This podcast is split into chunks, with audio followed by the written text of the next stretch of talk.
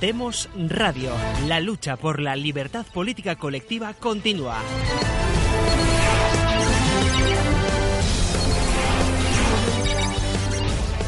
Hola amigos, amigos repúblicos, bienvenidos a una nueva emisión de Demos Radio, eh, una emisión también en coordinación con Teledonostia a través de nuestro amigo técnico Javier Bermúdez. Eh, es hoy 21 de mayo de 2018, evidentemente eh, trataremos el tema de la elección en Venezuela y mm, presento a quienes me acompañan en este programa. Eh, está con nosotros eh, por llamada telefónica Vicente Ferrer de Pellicer. Eh, hola Vicente, ¿cómo estás? Hola amigos, ¿qué tal? Aquí desde ya terminando mi periplo europeo en Madrid, había punto ya a unas horas de embarcarme para regresar a Cartagena de Indias. ¿Qué tal Mauricio y todos? Gracias Vicente, gracias Vicente y gracias por tu compromiso este, tomando eh, desde, de viaje estos, estos programas. Creo que era importante contar contigo. Eh, también está con nosotros eh, Rodolfo Reus, de, aquí de México. Entiendo, ¿estás en México o estás en Jalapa? Hola, estoy en Jalapa, estado de Veracruz, la capital del estado de Veracruz, en temas jurídicos de, de mi profesión. Sí. Muy bien, muy bien, bienvenido. También está con nosotros eh, Frambo. Hola, Fran, ¿cómo estás? Muy buenas, Mauricio, aquí desde eh, España. Muy bien, bienvenido. Bueno, pues evidentemente eh, el día de hoy hay un tema de, de importante de actualidad eh, que creo que es importante que lo comentemos porque, vamos, es lo que eh, ha, traído mucha atención, digamos, de los repúblicos en, los últimos días. Sin embargo, parte del análisis que, que haremos es que en realidad no es tan, tan trascendente como pudiera pensarse. Eh, entonces, Vicente, no sé si quieres compartirnos eh, los, los criterios. Estamos hablando evidentemente de las elecciones presidenciales en Venezuela. Eh, ayer se realizaron con una abstención alta y bueno, el, el, tema es que sigue después y sobre todo cuál, eh, cómo queda el régimen de Maduro después de los resultados, eh, cuál es la, la, aceptación que tienen de la abstención, es una abstención récord por todas las, por todas las fuentes que tenemos, inclusive las oficiales, y es importante saber cómo quedan las eh, la balanza de poder después de estos eh, números y después de pues, muchas casillas que se veían entre completamente vacías y bastante vacías, no realmente una, un, una abstención en niveles récord. Eh, así que Vicente, te, si nos puedes compartir brevemente tu, eh, los, los, acontecimientos y tu, tu, tu criterio al respecto, por favor. Bueno, gracias Mauricio y, y, todos por dejarme intervenir en primer lugar y además ya pues bueno eh, un abrazo y me, des, me, despido cuando termine de hablar.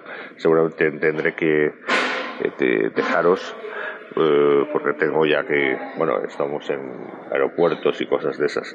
En fin mi regreso a, de América desde Europa eh, ¿Qué trascendencia tiene lo que acaba de ocurrir? Pues como hemos dicho en, los últimos en las últimas semanas, creo que lo hemos comentado, en realidad esto no va a tener ninguna trascendencia, no suma nada. Eh, las noticias que tenemos es que, bueno, el, oficialmente es el 46%, creo que dice el Consejo Electoral, un absurdo, nadie se lo cree, de participación, 46% de participación. Eh, la oposición de todo tipo habla de entre el 12 y el 17%.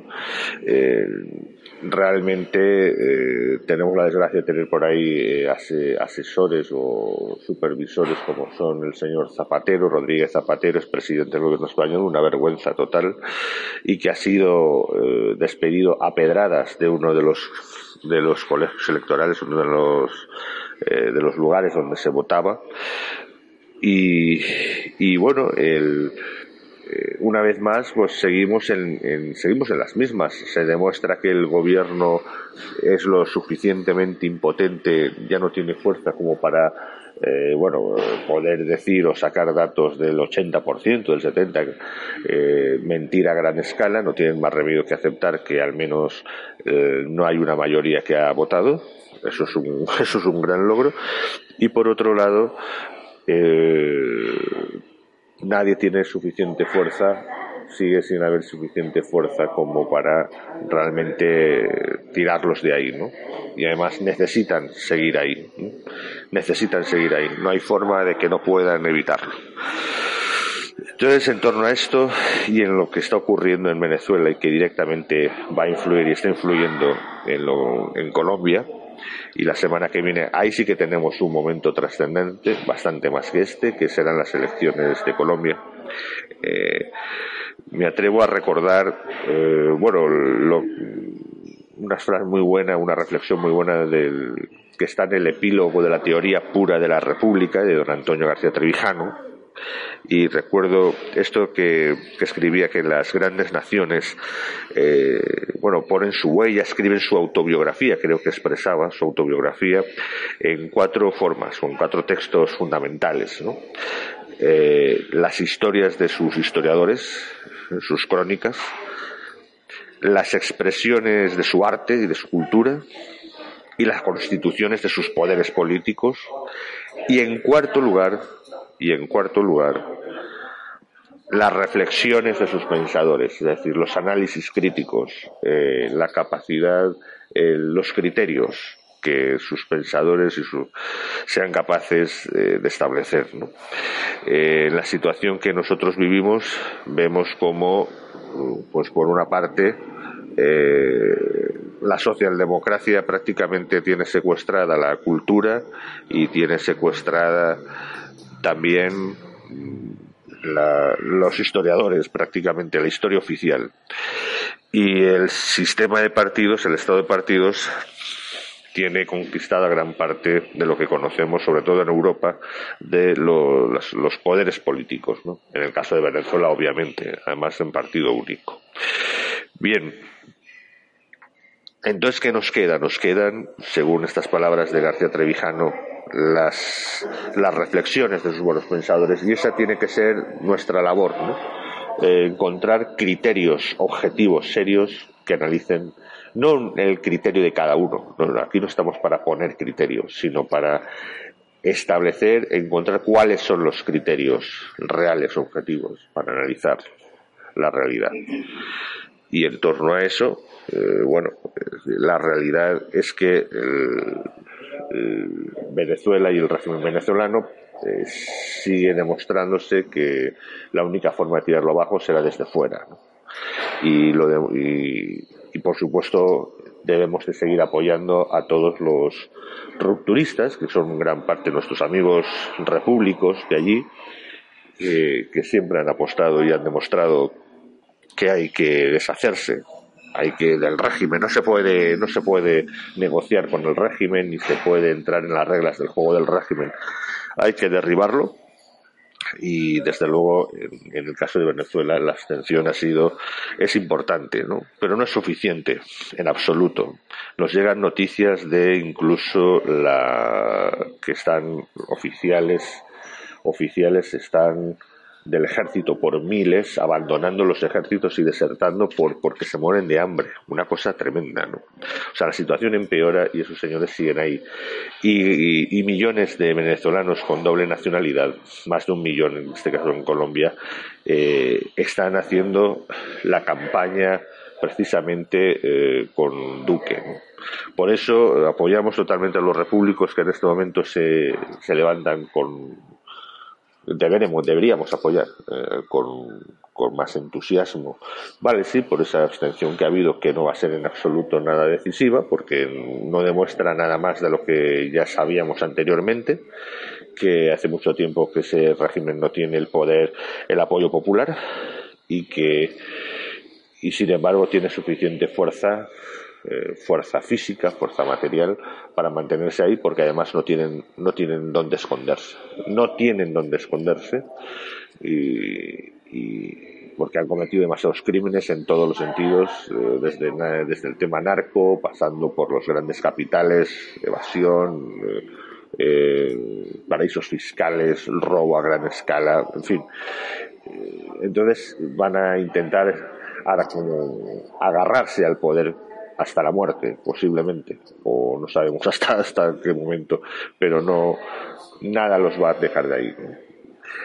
Y, y por lo tanto tenían razón pues, pues Franceschi como parece que, que la, la candidata esta política bueno ahora no, no me acuerdo que, que, que, bueno está también por la ruptura no eh, y fuera de eso decir que igualmente tienen razón en lo que están haciendo que es apoyar masivamente y como sea para que Duque y el candidato anti-FARC y antipaz, eh, bueno, antipaz, antiacuerdo de la, de La Habana, pues gane a la primera en el próximo domingo. Por cierto, que cada vez es más probable, cada vez es más probable.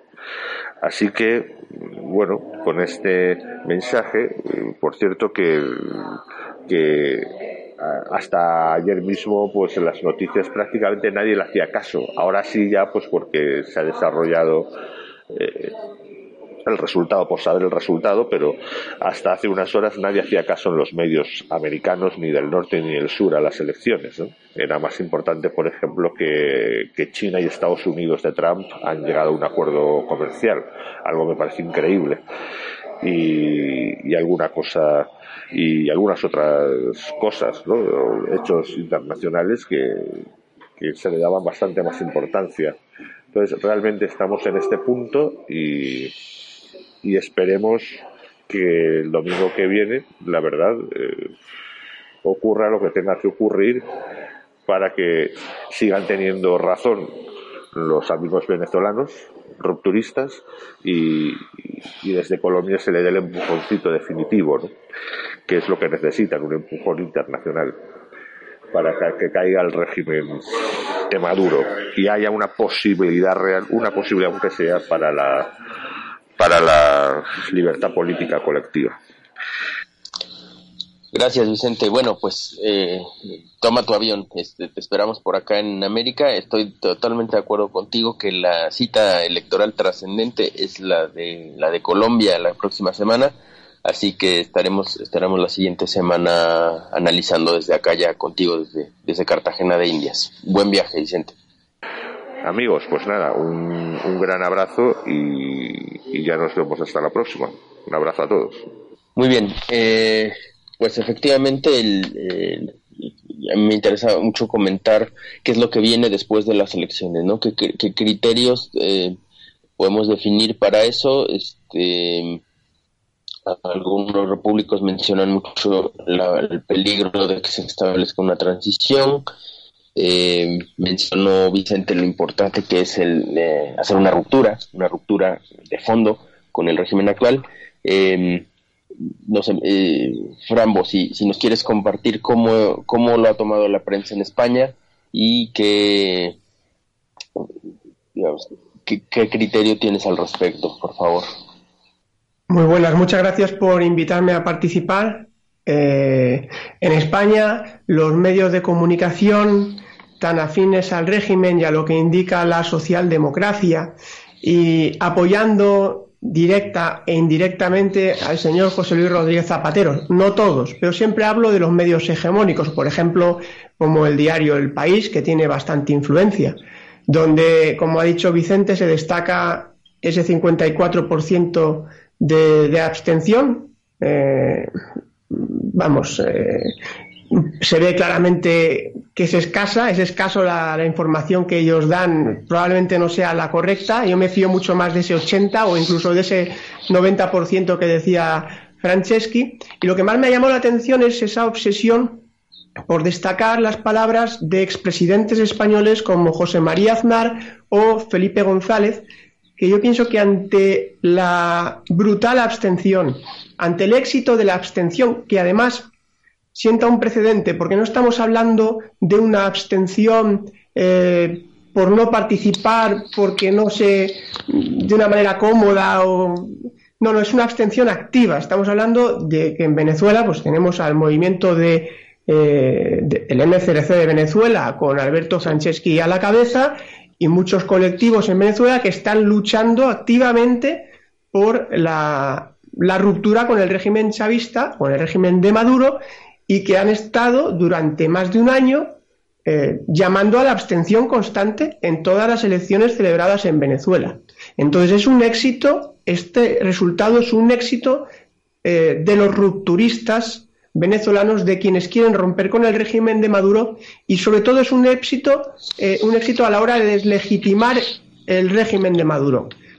¿Por qué están Felipe González o José María Aznar diciendo que estas elecciones son fraudulentas, que hay que anularlas? Están escandalizados. Mm, a mí me hace sospechar eh, que esta enorme abstención asusta al establishment, a los poderes establecidos, eh, que han apoyado también directa o indirectamente al régimen de Maduro, pero sobre todo que ven peligrar sus partidocracias, que ven que puede haber un contagio entre los electores de las distintas partidocracias, por ejemplo en España, que se vaya despertando esa conciencia de decir, bueno, oye, eh, la abstención activa puede ser que funcione, es el camino. Y mucha gente no lo cree. Creen que abstenerse eh, es algo, pues bueno, te abstienes porque te quedas en el sillón. No, no, me abstengo porque no apoyo, no apoyo eh, un sistema o un régimen corrompido. Yo no participo, es decir, no legitimo y me abstengo porque yo no soy un siervo voluntario. Entonces esa idea que está defendiendo eh, Franceschi en Venezuela y que ha tenido éxito asusta a los oligarcas en el caso, a los oligarcas españoles en este caso, y claro, su obsesión ahora es eh, tirar por el suelo estas elecciones, son fraudulentas, hay que anularlas, no vale porque así también tiran por el suelo la abstención, el éxito de quienes han defendido la abstención en Venezuela. Que bien es cierto, como decía don Antonio García Trevijano, la abstención lo que hace es quitarle la piel a la serpiente. Estamos hablando de un régimen que ahora mismo no cuenta con el menor apoyo de la población venezolana. Ha sido como una serpiente cuando muda la piel y en la picadura de un mosquito la puede matar.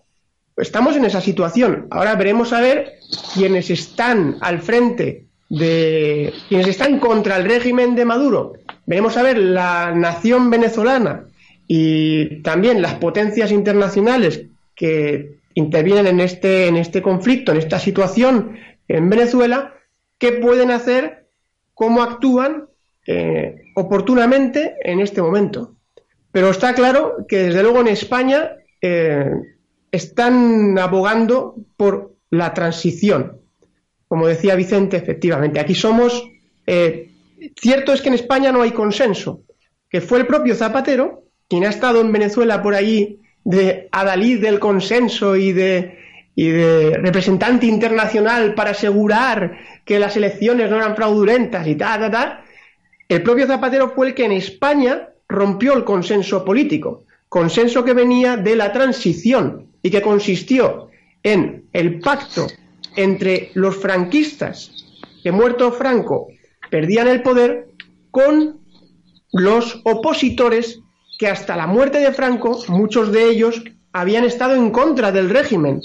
Podemos hablar aquí del Partido Comunista, por ejemplo, de Santiago Carrillo en España. ¿Cómo es posible que una persona de la noche a la mañana pasara de defender a los muertos comunistas que habían muerto bajo el régimen franquista a pactar y sentarse a hablar con los franquistas? Porque Suárez, quienes nos venden en España como casi como el como como el presidente este americano que murió, no me acuerdo ahora del nombre, fíjate qué mala memoria tengo, de verdad, eh, que murió asesinado, hombre. Kennedy. Kennedy, el Kennedy, perdonad. El Kennedy español. Es decir, aquí no lo han venido como el Kennedy español. Quien trae la democracia a ese hombre, Praga era un franquista. Fue jefe de, eh, jefe de la policía en lo que eran los gobernadores civiles en España, jefe de la policía de la Guardia Civil con Franco, fue ministro de la Falange, que era el movimiento fundamentalista del franquismo. O sea, era un franquista y pactó con quiénes, con los opositores. ¿Para qué? Pues para repartirse el poder y establecer en España no una democracia, sino un estado de partidos. Un estado de partidos en el que haya un pequeño grupo de oligarcas o jefes de partido, se presentan a unas elecciones de listas de partido que redactan ellos y se reparten el poder. Por eso en España ni tenemos representantes políticos, ni tenemos separación de poderes, ni tenemos garantía de independencia judicial. Y esto es probablemente lo que deseen muchos, sobre todo los interesados y oportunistas, en Venezuela. Claro, repartirse lo que quede allí del botín, que yo no sé, allí aquello se ve que es un solar, poco botín queda. Pero vamos, desde luego, los animo, yo animo personalmente a los venezolanos eh, a que continúen en la acción, a que no se rindan, a que no se dejen llevar por las palabras y los mensajes de concordia. La concordia es una traición a la nación venezolana. Quienes llaman a la transición y al pacto llaman a la traición, a la traición y a la corrupción de la oposición que es falsa, porque quien quiera pactar con Maduro no es oposición, son otros oportunistas que se lo quieren repartir con Maduro o sin él, o con los herederos de Maduro, como hicieron los herederos de Franco, que muerto Franco se lo repartieron con los opositores en España. Y eso es lo que no se debe permitir en Venezuela, según mi humilde criterio. Y, no, y es, importante lo que dices, ¿no? Es la, transición eh, para que se pongan de acuerdo eh, entidades que defienden posturas opuestas, evidentemente no hay, no existe otra posibilidad en la relación de poder que sea a través de la corrupción y del reparto. Es decir, eso funciona en el contexto nacional español, eso ha funcionado y está funcionando con Obrador en México y, es lo lógico que dicen eh, las reglas del poder. Es, decir, em, si, si, vas a sentar a dos eh, personas que defienden posturas antitéticas, la única opción que hay es que los dos tengan un beneficio. Y ese beneficio viene de una corrupción moral, eh, que independientemente de en qué momento ocurra la económica, eh, la corrupción moral la deja mandatada. O sea, eso, eso va a pasar este, por la parte económica cuando pasa por la parte política primero. ¿no? Ese, que ese es el, el, engaño de las transiciones y de los cambios supuestamente pacíficos, ¿no? Que, em, el tema con los cambios pacíficos, y eso fue creo que una de las primeras lecciones que me dio don Antonio, es que para ser pacíficos tienen que incluir una parte de reparto. Y quien, quien sale víctima de uno de estos cambios pacíficos es la verdad, por una parte, y por otra parte la moral de, del sistema que queda después de un, de un reparto tipo transición. Eh, que eso, insisto, en, tanto en el contexto español como en el mexicano son ejemplos claros de, eh, de que le cierran por completo la puerta a la democracia por bastantes años, por bastantes años, y a la representación y a la separación de poderes, a todos esos temas que conforman una democracia real, eh, quedan eh, en, una, en una farsa y en una simulación eh, que durará lo que tarde eh, la nación en darse cuenta que está viviendo en una farsa. todavía no sabemos en España cuánto va a durar. Este, en, México apenas está instaurándose una transición así. Y bueno, es de lo que nos alerta Vicente sobre el tema de Colombia, ¿no? Evitar que tomen ese, ese camino del, estado del partido. Em, eh, no sé, em, eh, Rodolfo, si nos quieras comentar, había algo que tenía sobre unas reacciones, ¿no? Sí. sobre... efectivamente, eh, retomo la, el, desplegado que hace la iniciativa de, iniciativa democrática de España y las Américas, por sus siglas IDEA, que signan varios expresidentes. Este, quiero hacer nada más destacar que este, está firmando, está firmando este, dos expresidentes de México que siempre se opusieron a, al régimen chavista. Este, me refiero a Vicente Fox, Fox Quesada y al expresidente Felipe Calderón Hinojosa. Este, ellos, ellos siempre fueron francos opositores a, a Hugo Chávez este, de una forma totalmente directa. Tuvieron desde, Fox tuvo desencuentros con Chávez y, Fox siempre señaló a Chávez como, como un dictador, ¿sí? Y, eran burlas eh, mediáticas que, que, Hugo Chávez este, hacía contra el expresidente Fox. Igual Calderón siempre pintó su línea divisoria. Una cosa es México, otra cosa es Venezuela, y siempre criticó también la, forma de gobernar de, Hugo Chávez, sus políticas. Por lo tanto, este, la firma de estos dos expresidentes de México no es una firma hipócrita y de conveniencia como la de los expresidentes españoles que comenta nuestro amigo Fran. Ellos sí se suben al barco eh, por un criterio de oportunidad política ahorita, pero sí quiero destacar que este, la firma de, Vicente Fox y de Felipe Calderón contra las elecciones venezolanas es una firma totalmente auténtica este, y congruente con su, con su pasado político cuando ejercieron el poder. Ellos siempre de frente señalaron lo que iba a pasar en Venezuela. Siempre hubo una alerta y no hubo eco, no hubo eco de la comunidad internacional. Quiero destacar que evidentemente hubo un fraude electoral en Venezuela. Este, es increíble eh, el, el, manejo mediático que quiere dar el Consejo Nacional Electoral de Venezuela, esas frases que no dicen nada en Twitter de Nicolás Maduro, este, los premios que ofreció, quien fuera a votar se les van a dar premios, los escáneres que ponían afuera de, las, de los centros de votación que te pueden leer tu, un, tipo de reconocimiento facial o de placas, pero de tu, de tu carnet de identidad, que que te pueden leer quién votó y quién no votó este, esas maquinitas electrónicas supermodernas eh, que no sabemos realmente. Una cosa es el, lo que manifiesta y lo que replicó el país son las, son las cifras oficiales que da el Consejo Nacional Electoral de Venezuela sobre la abstención y la participación. Quizás también es falso. Este, las estimaciones que damos nosotros, que da el señor Alberto Franceschi, que dan muchos repúblicos, podemos estar equivocados. Quizás es menos. Este, yo pienso, calculo, no lo sé, pero el voto duro de los, de los mantenidos, los que cobran subvenciones en Venezuela y que van a votar en, favor de ese régimen corrupto, puede ser un millón y medio, dos, no más, no, no más, no puede ser. Este, destacable actualmente, este, ahora sí, el señalamiento directo de Estados Unidos de América de que no se van a reconocer estas elecciones fraudulentas Chile no voy a reconocer, este, es algo que México yo pienso que va, va, a sumarse porque siempre criticó. México pidió también que no se celebraran estas elecciones.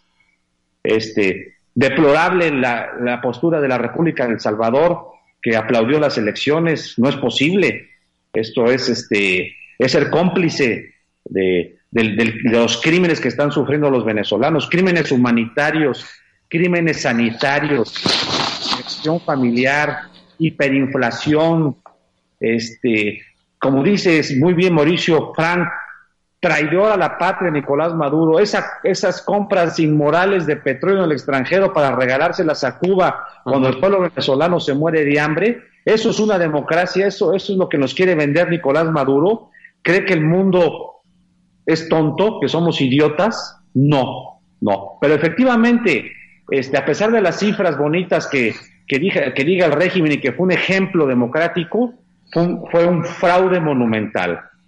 El régimen de Maduro tiene sus días contados, este, su final puede ser con la ayuda de Estados Unidos de América, pero la comunidad internacional tiene que sumarse. Cuando hay violación sistemática de derechos humanos, como está sucediendo en, en Venezuela, sí es posible si es posible inclusive un reclamo conforme a las normas de derecho internacional, pedir un cambio de régimen y lograrlo e intervenirlo. Para eso es la política exterior, para eso están las reglas internacionales, para poder lograrlo. Es totalmente triste lo que sucedió en Venezuela, que, gente, gente como Maduro se digan democráticos es algo que debe terminarse. Es algo que hay que, que, ¿cómo se dice?, siempre señalar sin miedo, como lo hicieron en su momento Vicente Fox y Felipe Calderón, que no firmaron hipócritamente la declaración que hoy aparece en todos los medios internacionales. Ellos sí fueron críticos del régimen chavista. Yo me tengo, me tengo que marchar. Claro. Perdona, me tengo, me tengo que marchar y quería suscribo. Un último comentario, muy bien. Sí, vuestras palabras. Y lo único que quiero decir es eh, dar mi homenaje, brindar mi homenaje a todos esos jóvenes, a todos esos venezolanos, todas esas personas que han dado su vida por la causa de la libertad en Venezuela, que la están arriesgando ahora y mi deseo de que triunfe la revolución de la libertad en Venezuela y que logren la apertura de un periodo de libertad constituyente. Ojalá. Y mi solidaridad con el pueblo venezolano y con el pueblo colombiano también. Gracias por invitarme a participar. No, para nada. Eh, muy, muy eh, gustosos de tener tus criterios aquí y la visión de, esta situación desde España.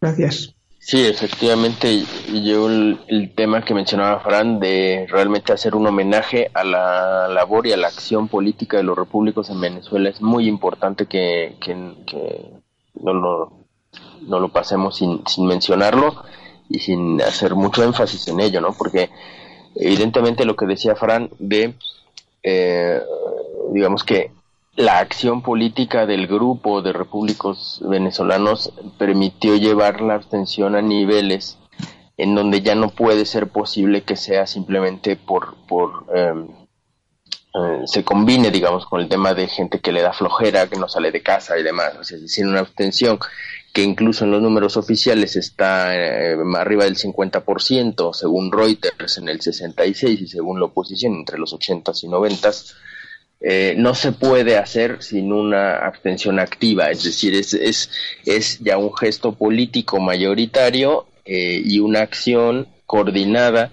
de gente que estuvo promoviendo, tanto del lado de Franceschi como del lado de los grupos de acción en Venezuela, eh, el, el, que esto eh, se llevara a cabo a ese nivel, ¿no? Entonces yo creo que es uno de los grandes éxitos, es quizá el hecho más trascendente de la elección, eh, empezamos diciendo que no era una noticia trascendente respecto al, tema de, que el resultado era previsto y de que había pues, muchas dudas sobre el tema del conteo.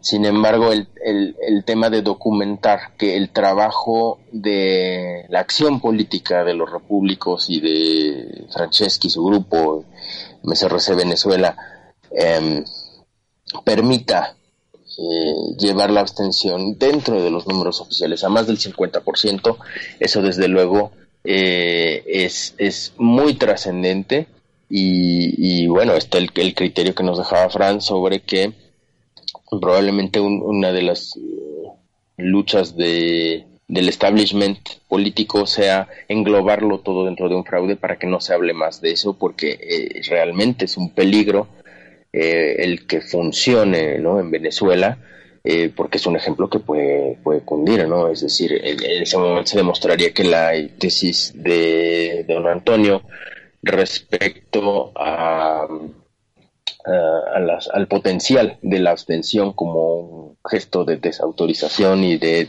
deslegitimización del, del poder eh, realmente funciona, ¿no? Entonces ese es el, eh, uno de los puntos con los que yo más me, quedo y evidentemente para llegar a, a este punto eh, se ha requerido o sea, para llegar a este punto, dentro del contexto en el que están trabajando y en el que están viviendo los repúblicos venezolanos, es algo que hay que admirar, ¿no? Este, porque la situación está, es una crisis humanitaria y, bueno, han, tenido la oportunidad de organizarse y de hacerlo un, tema exitoso, ¿no? No sé, ¿qué, qué opinas, Rodolfo?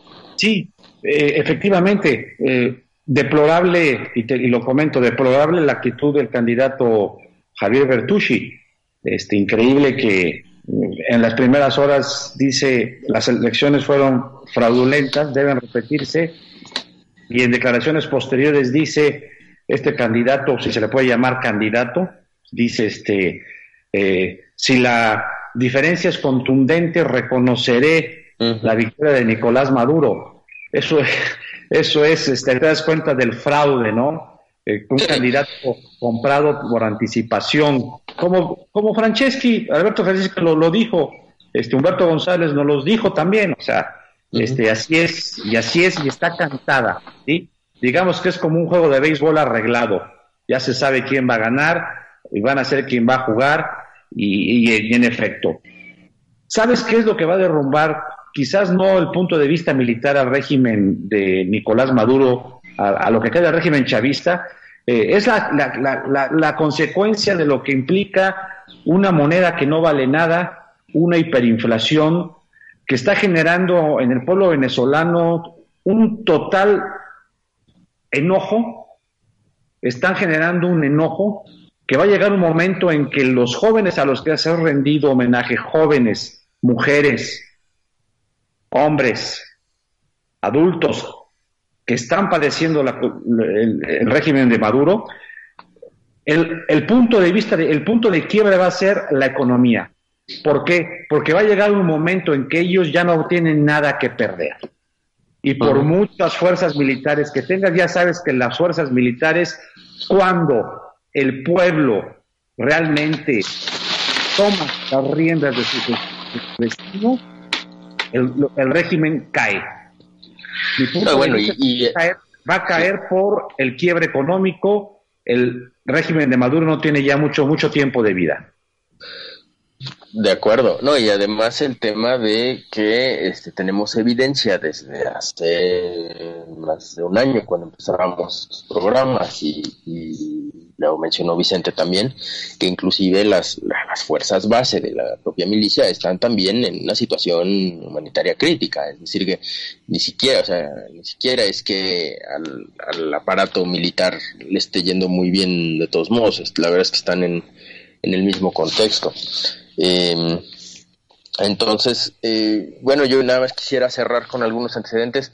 Evidentemente, como bien dices, la parte de desintegración interna es, muy importante, incluso el, rol de las, las eh, mujeres activistas ha sido muy, muy relevante, el grupo de los repúblicos, eh, y eso seguirá, ¿no? Pero evidentemente hay la, la ruptura, debería venir o, tendría que eh, ser respaldada y, motivada también por hechos externos. Evidentemente el trabajo que, los repúblicos venezolanos están haciendo respaldando eh, a Iván Duque en Venezuela tendrá una una prueba la, siguiente semana en las elecciones de Colombia, va a ser otro de los factores decisivos que va a afectar el proceso en Venezuela y algunos antecedentes que también es importante no olvidar, ¿no? Respecto que nos dan indicaciones de la debilidad de, del régimen de Maduro en este momento. Eh, bueno, pues es el juicio que han perdido con, con Oco Phillips, que obligaría a PDVSA a devolver dos mil millones de dólares por una expropiación eh, unilateral. Por otra parte, eh, en los temas alimentarios, la planta de Kellogg's cerró hace unos días, este, eh, ya no se podía mantener operativa. por otra parte, el contexto en que Marco Rubio y otros miembros del sistema político americano em, han, puesto a, mencionando ¿no? la, a Diosdado Cabello que, que le están preparando una residencia en un penal en Estados Unidos. Eh, y finalmente lo, que mencionaste tú, Rodolfo, que eh, digamos un, país con las más grandes reservas petroleras eh, acabe comprando petróleo al, al, exterior, que digamos, eso es un hecho que ya había pasado en 2016, pero ahí habían se habían escudado en el tema que era estaban comprando petróleo ligero para para eh, mejorar su mezcla que es, que es un petróleo muy pesado el de Venezuela no eso fue en 2016 sin embargo la compra que fue hace un par de semanas eh, han comprado directamente petróleo a, otros productores para llevarlo a Cuba. Entonces eso ya eh, te habla de, signos de debilidad. A mí me gustó mucho la imagen que usó Fran de que la serpiente ya no tiene piel. Entre la abstención, la crisis económica y el, la, la, participación de, de, la organización civil en, en, Venezuela, la serpiente ya no tiene piel, está muy expuesta y una combinación seguramente traerá la caída del, del régimen. Es lo que es lo que esperamos. No sabemos en qué momento, eh, cuánto tiempo tenga eh, sin embargo, creo que sí es muy, muy importante darle el reconocimiento a los repúblicos de Venezuela em, para que para que no se dejen embarcar, ¿no? Ayer en su directo Franceschi eh, ya alertaba sobre el tema de las transiciones que hemos hablado acá. Entonces es muy importante eh, que entiendan el concepto de ruptura y que no acepten esas, esas corrupciones morales que significan las transiciones y que al final eh, acaban siendo una gran traición a la nación. Eh, finalmente ahorita tenemos un movimiento nacional que está en marcha de repúblicos en Venezuela y vamos, no, no deben, no deben dejarse ser engañados. Franceschi ya los está alertando por su parte y bueno, esperamos que también eh, a través de los criterios con los que analizamos las transiciones que, se han llevado en otros países, alertamos lo suficiente para ver que en, eh, no se puede eh, no, no, se puede negociar con un régimen de este tipo y seguramente el resultado, si es que hay una negociación, sería absolutamente corrupto. No sé qué opinas, Rodolfo. Coincido totalmente contigo. Bueno, este eh, Maduro, ¿qué esperaba del teatro electoral? Vamos a ver el teatro electoral de ayer. ¿Qué esperaba? Esperaba este mandar sus fotos al, al mundo, donde hubiera grandes colas de ciudadanos venezolanos votando, eh, abarrotamiento total democrático, no lo tuvo. Él esperaba que el mundo le compre su, su ensayo de, elección. Hoy tiene el repudio internacional unánime, el desconocimiento a sus elecciones y sobre todo este, los signos de alerta, ¿no? Estás matando de hambre a tu pueblo, lo estás llevando a un nivel no de humanos, lo estás llevando a un nivel que no es aceptable. Eso eso es totalmente. Y es un delito, es un delito lo que está haciendo Nicolás Maduro. Y bueno, la justicia lo, va a alcanzar, la justicia lo va a alcanzar y aquí lo comentaremos cuando sea el momento. La justicia a todos les llega y más a los dictadores como él, criminales, criminales políticos que deben ser juzgados. Absolutamente, absolutamente. Pues bueno, yo creo que eh, yo creo que podríamos llegar hasta aquí. Este, podemos concluir con, em, con esta frase. Y bueno, eh, de mi parte agradecer a Javier Bermúdez, a Teledonostia por la técnica, Rodolfo, muchas gracias por la participación el día de hoy, evidentemente a Vicente, a Fran, y bueno, simplemente eh, un homenaje, un homenaje a, la acción política de los repúblicos en Venezuela, a este gran alto porcentaje de, abstención que se ha logrado y eh, la alerta, ¿no? La alerta del criterio que acertadamente nos decía Frank, eh, cuidado, si realmente se está mostrando que organizarse como sociedad civil para tener una abstención activa eh, funciona, tendremos muchos mecanismos del establishment tratando de cuestionar la elección integral de manera de englobar la abstención. Ahí no se hable más de la abstención, eh, porque habrán visto un gran peligro en que la gente organizada haga de la abstención un mecanismo de deslegitimización política, que es la idea con la que don Antonio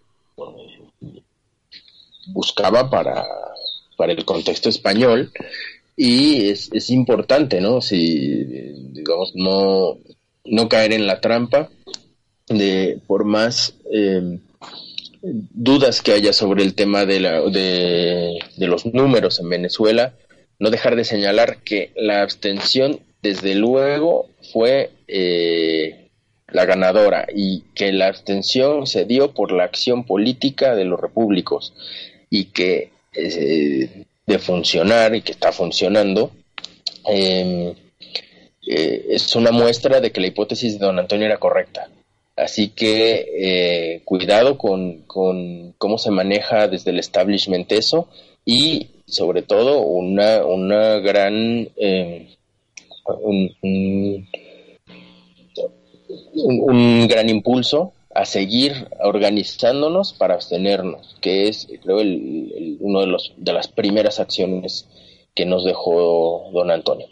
Así que, bueno, de mi parte eh, es eso. Eh, eh, la abstención ha hecho de algo, de una elección intrascendente, algo muy trascendente para eh, la vida de Venezuela. Vamos a estar en esta semana monitoreando la elección de Colombia y recordándoles primero que la emisión del siguiente lunes va a ser a las 9 de la noche con los resultados de la elección en Colombia, con Vicente, eh, conmigo y por otra parte, eh, recordarles que en estos días está por salir el crítico el crítico que es el, eh, diario eh, eh, de Demos, así que también estaremos ya leyéndonos durante las siguientes semanas. Un, fuerte abrazo al equipo que está trabajando duramente en el crítico y esperamos ya entre hoy y mañana tener las ligas de internet para poder entrar y e iniciar este nuevo medio.